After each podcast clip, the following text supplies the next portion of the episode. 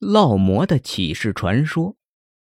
吴道子小时候并不聪明，他喜欢画画，但是画不好。一次画不好，两次画不好，三次还是画不好，最后连他自己也灰心丧气了，认为自己不是那个材料，永远也画不出什么名堂来。这一天，他怀着苦闷的心情，没精打采的出门游玩散心。他来到一座庙里，进了大殿，看见有两个妇女正在烙馍。年老的坐在大殿的东头做馍，年轻的坐在大殿的西头烧鏊子。只见年老的把面团用小擀面杖擀成了薄馍，随手用小擀面杖一挑，那馍就像长了眼睛一样，从东头飞到西头。正好落在年轻妇女面前的鏊子上。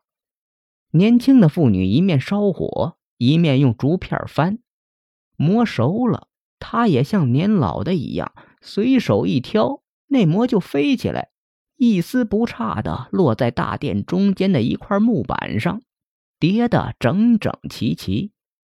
吴道子看呆了。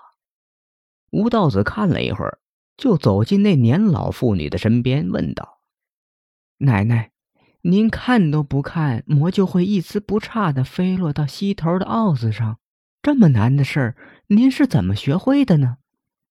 那年老的妇女看了他一眼，说：“这也没什么诀窍啊，也不过是天天烙，月月烙，专心一意，功夫久了，一点熟一点罢了。”他说完，又忙着烙馍去了。